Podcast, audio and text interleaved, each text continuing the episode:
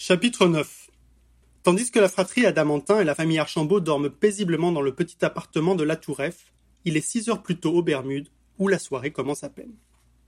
Tu es bientôt prête, ma sirène adorée? lance Sébastien.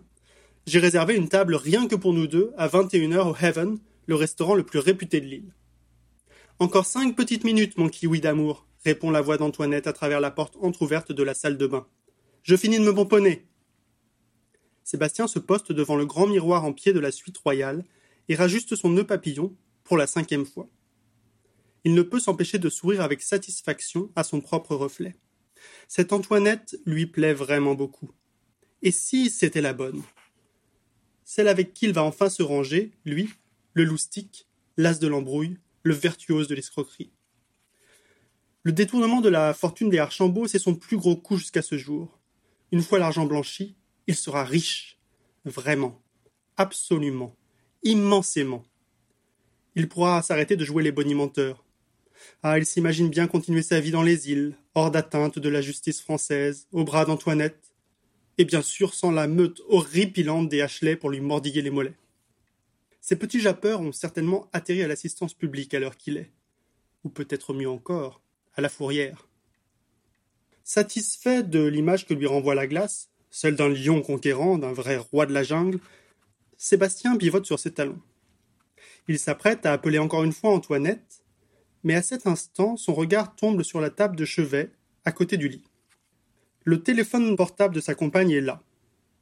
Sébastien a peut-être un port de lion, mais il a aussi un cœur de fouine et des yeux de pie. Tout à l'heure, il a lorgné par-dessus l'épaule d'Antoinette quand elle entrait son code de déverrouillage. A, A, BBB, W, S, J. Les initiales de ses huit enfants, par ordre de naissance. Vivement qu'il lui fasse oublier cette ribambelle infernale. En attendant, plus il en apprendra sur Antoinette, mieux il saura la séduire. Il se précipite sur le téléphone, le déverrouille et se met à pianoter sur l'écran, fouillant dans la mémoire de l'appareil. Tiens, un appel reçu de France tout à l'heure. Et ce texto On t'embrasse tous, maman. Fais attention à toi et coince-le comme il faut. Sébastien grince des dents. Et d'une, les Ashley ne sont pas à la fourrière puisqu'ils ont texté leur mère, il y a une heure à peine. Et de deux, qu'est-ce que c'est que cette histoire de coinçage? Rien que de lire ce mot lui fait mal, ravivant dans sa main le souvenir de la morsure du canapé maudit. Pris d'un affreux doute, il passe au texto précédent, reçu ce matin. Agent Adamantin, où en est votre enquête? Avez-vous pu réunir toutes les preuves nécessaires à l'inculpation du loustic Ce à quoi Antoinette a répondu Donnez-moi encore quelques heures, monsieur le commissaire. J'ai vu la valise de billets que Cloportin cache sous le lit. Il prévoit d'aller au casino ce soir après le dîner pour les échanger contre des jetons qu'il encaissera ensuite sous forme de chèque. Je photographierai cette opération de blanchiment en douce. Vous pouvez compter sur moi. Sébastien se mord l'intérieur des joues pour étouffer un cri de rage. La traîtresse louvoyante, l'anguille déguisée en sirène. S'il n'avait commencé à fouiller dans ce téléphone, il se serait fait coincer en beauté. Oui, coincer. Et pas que la main cette fois-ci. Plus qu'une minute et je suis à toi, avertit Antoinette depuis la salle de bain, sans se douter que son secret vient d'être percé à jour. Mu par un instinct de survie jailli du plus profond de ses tripes, Sébastien se met à taper à toute vitesse sur le clavier, se faisant passer pour Antoinette. Monsieur le commissaire, coup de théâtre. Je me suis trompé sur le compte de Sébastien Cloportin. Il est innocent, blanc comme neige. Jean Hector et Athénaïs Archambault l'ont chargé de déposer de l'argent sale aux Bermudes sans qu'il sache que c'était illégal. Le pauvre naïf. Les véritables coupables, ce sont eux, les Archambault. Et oui, le mystérieux loustique, après qui la police court depuis des années, est en réalité une hydre à deux têtes et les Archambault un couple machiavélique détournant des sommes colossales derrière la façade respectable de l'entreprise familiale de roulement à billes. Il faut arrêter ces criminels internationaux dès que possible. S'il vous plaît, confiez mes chers enfants aux bons soins de l'État en mon absence. Je prévois de rester un peu plus longtemps outre-Atlantique afin de peaufiner mon enquête. Un nuage parfumé envahit la chambre. Me voilà chantonne Antoinette en émergeant de la salle de bain, aussi pimpante que Vénus sortie des eaux. J'espère que je ne nous ai pas mis en retard pour le Heaven. Sébastien a juste le temps de reposer le téléphone sur la table de chevet. Oublie le Heaven, ma magicienne pleine de mystères. Réflexion faite. Pourquoi aller dans un restaurant bruyant alors que nous pourrions dîner tous les deux en amoureux sur le balcon de notre suite, face à la mer? Un sourire se dessine sur les lèvres d'Antoinette. Un dîner en amoureux? Oh, quel grand romantique tu fais, mon Roméo balcon. Mais on ira quand même au casino après pour après le dîner. Sébastien s'efforce de sourire lui aussi, de, de jouer la comédie aussi bien que l'agent adamantin. Ah, comme ça elle voulait le coincer. Coincera bien qui coincera le dernier. Mais bien sûr, on ira au casino, si ça te fait plaisir, susurre-t-il. Pour l'heure, installe-toi confortablement. J'appelle le room service. Quelques minutes plus tard, un maître d'hôtel en costume arrive avec un chariot sur lequel cliquettent des couverts en argent et des verres en cristal.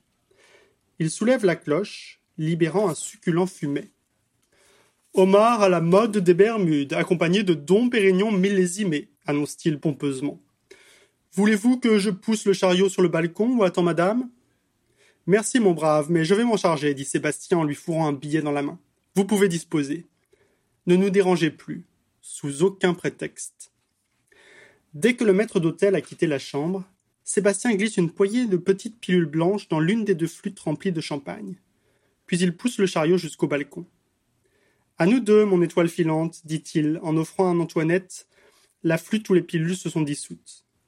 À notre avenir, mon chercheur d'or, répond-elle en trinquant avec lui. Hum, tu as quand même du culot d'oser me parler d'avenir, murmure-t-il après qu'elle ait bu deux longues gorgées de la champagne sans la quitter des yeux. Que personne ne bouge Ambre ouvre brusquement les yeux, arrachée au bras de Morphée par une voix tonitruante qui manque de lui déchirer les tympans. Un faisceau de lampes torches braquées sur elle manque de lui griller les rétines. Vous êtes tous en état d'arrestation continue de tonner la voix, amplifiée par un mégaphone. La panique étreint la poitrine d'Ambre, fait battre son cœur à cent à l'heure. Dans la pénombre de l'appartement aux rideaux encore fermés, elle perçoit des silhouettes plus sombres encore, celles d'agents en cagoule et treillis noirs, comme dans un épisode d'intervention spéciale, la série préférée de Bennett. Une grosse forme s'ébroue d'indignation sur le canapé du salon. C'est Jean-Hector Archambault, réveillé lui aussi en sursaut. Mais, mais enfin, savez-vous qui je suis?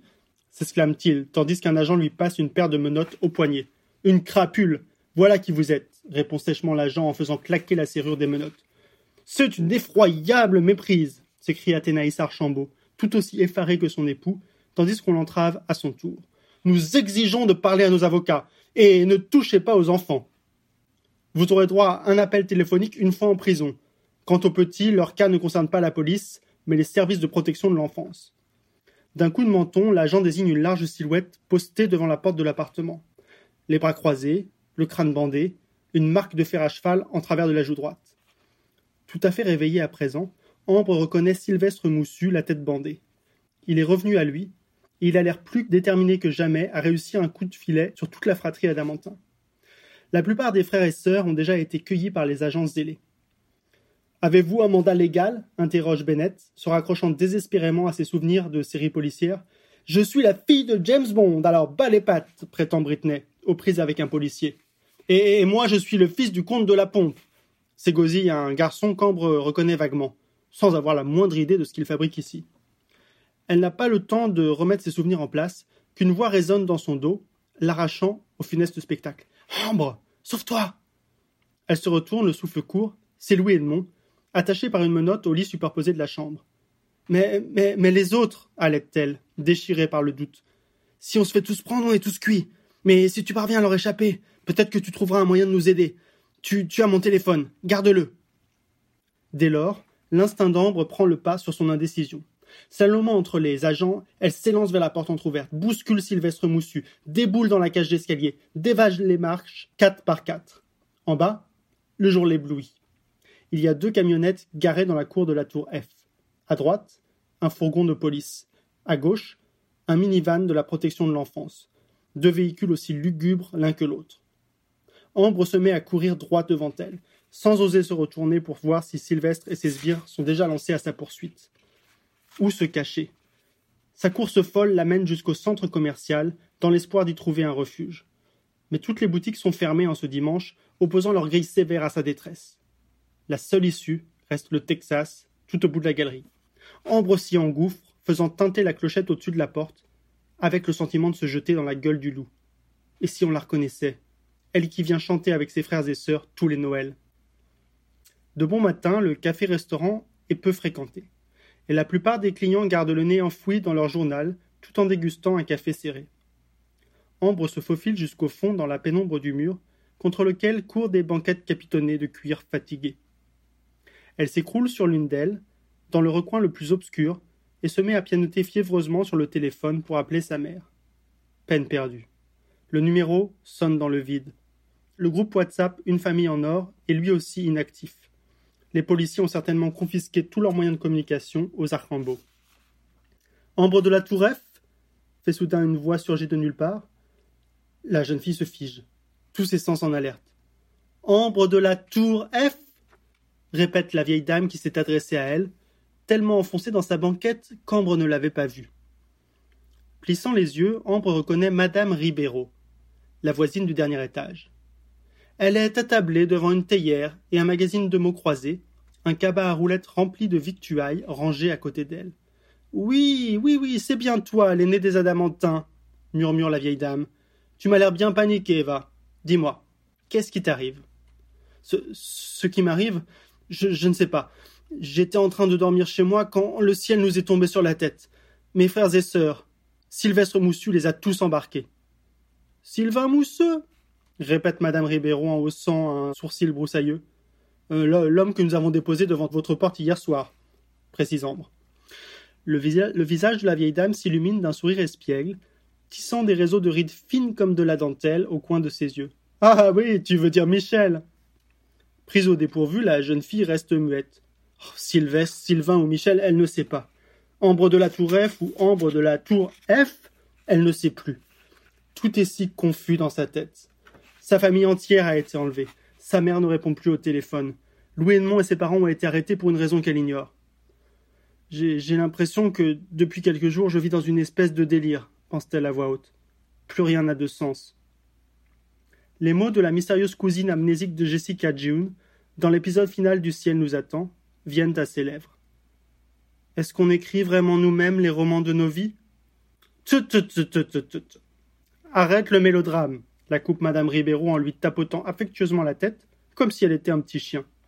Il y a toujours un moyen de connaître le sens caché des choses, surtout quand on a la chance d'être assise à la table de Madame Irma. Ambre fronce les sourcils. Après lui avoir affirmé que Sylvestre se prénommait en réalité Michel, voilà maintenant que Madame Ribeiro prétend s'appeler Madame Irma. Est-ce que cette vieille dame, si gentille soit-elle, ne perd pas un peu la boule? En parlant de boule, voilà qu'elle en sort une de son cabas, parmi les poireaux et les salades. Une boule de cristal grosse comme un pamplemousse. Elle la pose sur la table et déclare avec emphase. Irma Ribeiro, voyante pure, don authentique, transmis de mère en fille. Ça t'embouche un coin, pas vrai? On prétend parfois que je ne tourne pas rond que je vois des gens qui ne sont pas vraiment là et patati et patata. Mais je peux te dire que j'ai hérité d'un talent médiumnique unique. Je sais, par exemple, que l'ascenseur de notre immeuble est immobilisé par un spectre bloqueur. Ce n'est pas un hasard s'il s'est arrêté au douzième, pour éviter le treize, qui est un chiffre porte-malheur. Tes mésaventures, ma petite, en sont la preuve. Quant à votre canapé, il est tenté par un esprit coinceur. Je me trompe? Ambre se contente de hocher la tête, davantage pour ne pas contredire la vieille dame que par réelle conviction. Laisse-moi lire ton destin, ma grande, et je te promets que tu y verras plus clair. La jeune fille n'en croit pas un mot. Mais après tout, son existence lui paraît tellement folle depuis quelques jours, comme si des esprits malins s'amusaient à jouer avec les événements en dépit du bon sens. Alors, une folie de plus. D'accord, murmure-t-elle. Irma Ribeiro lui attrape la main et la serre étroitement, tout en plongeant les yeux dans sa boule de cristal. Elle se met à psalmodier. Je vois. Je vois. Je vois une Suzy dans ton passé. C'est par elle que tout a commencé. Suzy répète Ambre, se creusant la tête. Euh, non, madame Irma, je ne connais pas. Mais la voyante continue comme si de rien n'était, comme si le restaurant avait disparu et qu'il n'y avait plus rien d'autre que la boule de cristal devant elle. Je vois, je vois aussi un Timothée, une Clémentine, un Yves. Inconnu au bataillon, la détrompe Ambre, vaguement inquiète. Un Vincent, une Anne-Laure, un Stéphane, un Christophe. Est-ce que la vieille dame voit vraiment ses noms dans la boule transparente ou est-ce qu'elle bluffe? De plus en plus mal à l'aise, Ambre tente de dégager sa main. Mais l'étreinte est trop forte. Euh, il y a bien une Stéphanie dans ma classe, mais pas de Stéphane, dit-elle. Euh, je crois que vous pouvez me lâcher. En guise de réponse, Madame Irma resserre un peu plus ses doigts, plisse un peu plus ses paupières. Ah. C'est plus lointain, mais j'entrevois dans ton futur une Christelle, un Jean-Claude, un François, un Jean-Philippe. Ah, désolé de vous le dire, Madame Irma, mais vous êtes aussi voyante qu'une taupe. Je vous répète que je ne connais personne de ces noms-là. Alors lâchez-moi maintenant, vous me faites mal. Victor s'exclame soudain la soi-disant médium, les yeux révulsés. Complètement gagné par la panique, Ambre se rend compte que la vieille dame ne s'adresse plus à elle, mais à quelqu'un ou quelque chose d'autre. Un esprit? Un fantôme? Ou plus certainement une hallucination? Victor Petit vaurien, je sais que tu m'entends crie-t-elle. Toi et tes semblables, cessez de tourmenter cette jeune personne dont la vie ces derniers temps est plus agitée qu'un medley de rouge baiser d'éternité et du soleil de la baie des pins. Elle mérite un happy end. Pour l'amour du ciel, un deus ex machina. Je te somme de faire quelque chose. Là, maintenant, tout de suite, ou je te maudis jusqu'à la septième génération. À ces mots, Madame Irma lâche enfin la main d'Ambre. Sortant brutalement de sa transe, elle s'écroule sur la table, épuisée. Ambre ne sait plus où se mettre. Avec ses cris, la vieille dame a rameuté tout le Texas. Cette fois, c'est sûr, les gens vont la reconnaître. Lorsque la porte s'ouvre brusquement, elle s'attend à voir surgir Sylvestre Moussu, sa collègue aux yeux fourbes, les policiers de la force d'intervention spéciale, ou même tout ce beau monde en même temps. Mais c'est un tourbillon rouge qui entre dans le café. Bottes rouges cardinal, manteau rouge grenat, lèvres rouges corail. Linda Windsor en personne, dans sa tenue flamboyante de rouge baiser.